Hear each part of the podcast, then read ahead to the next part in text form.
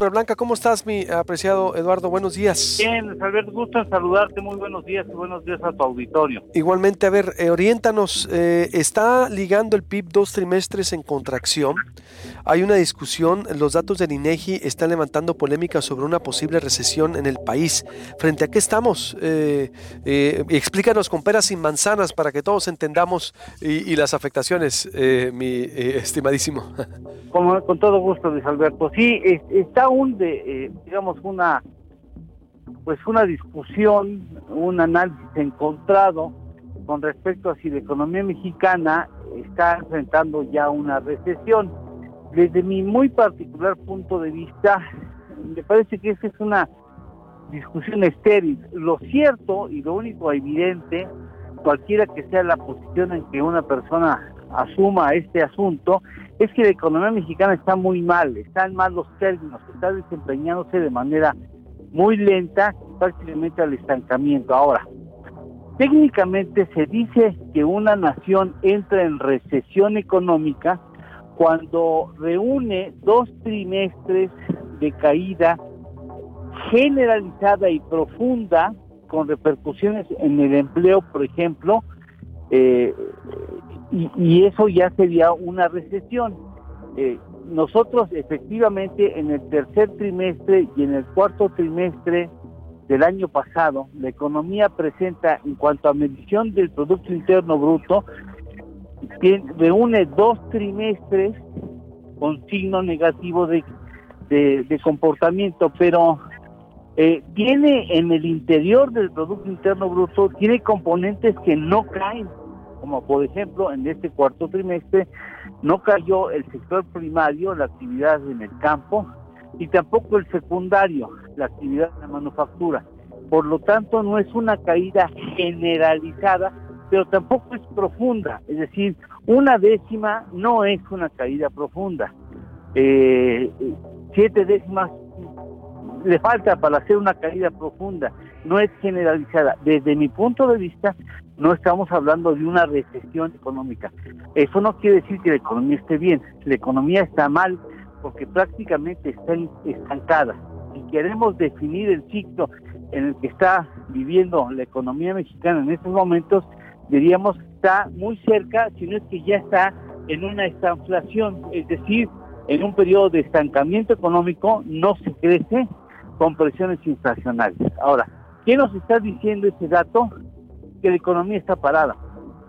En el primer semestre del año pasado, Luis Alberto, se pensaba posible que la economía mexicana creciera por encima del 6.5%. El dato, que es por cierto el primer dato, es decir, la primera lectura, este dato se revisa a lo largo de las siguientes tres semanas y hacia finales de febrero se da el dato definitivo, es decir, este es un dato preliminar que estaría indicando que la economía está estancada, está incluso en un proceso muy ligero de contracción económica de una décima. Eh, y habrá que ver si datos posteriores confirman que está en esa circunstancia la economía, pero el campo está creciendo de manera muy importante y lo está haciendo también el sector manufacturero. En cuanto al campo refiere, está creciendo contra el trimestre anterior 0.3% y con respecto al sector secundario avanza 0.4%. Si tú tomas el dato y lo comparas con respecto hace un año, todos los indicadores son positivos, todos. El, PIB crece 1%, el campo 4.8%, el sector secundario 1.6% y el sector terciario 0.1%. Ahora, ¿Qué es lo que tendría que hacerse, Luis Alberto? Lo que tendría que hacer el gobierno, si quisiera hacer lo que no lo va a hacer, es pues, sacar adelante los planes de infraestructura que tanto nos han prometido y que no se han concretado. Tendría que hacer un, un, un, un acuerdo con el sector privado nacional y extranjero y establecer áreas de inversión para dinamizar la actividad económica. La construcción es un excelente sector para dinamizar la actividad económica, pero el, presidente no tiene voluntad para sentarse con los empresarios, tiene demasiados enconos con este sector las cosas han cambiado constantemente, no hay reglas de juego que se respeten y el sector privado nacional y extranjero no le cree, no, no quiere trabajar bajo acuerdos que el día de mañana se pueden romper y estamos en riesgo de entrar en un proceso de, digamos, animosidad con, con Canadá y con Estados Unidos porque sus inversionistas en el sector energético están muy molestos porque este gobierno les ha cambiado la jugada. Eh, eh, el problema que tenemos, y con eso termino Luis Alberto, es que en, el país no se ha invertido.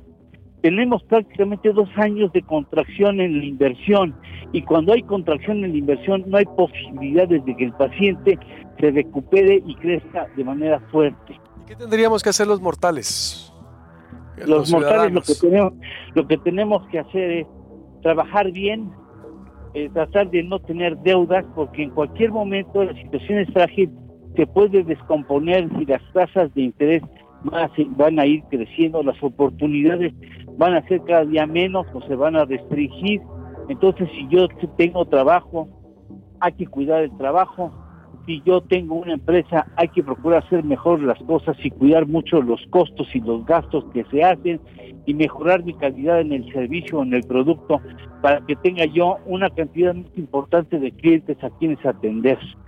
Porque eh, eh, la economía, a como va, el saldo que puede dar hacia finales del año, Luis Alberto, es de un crecimiento menor al 0.5% promedio anual.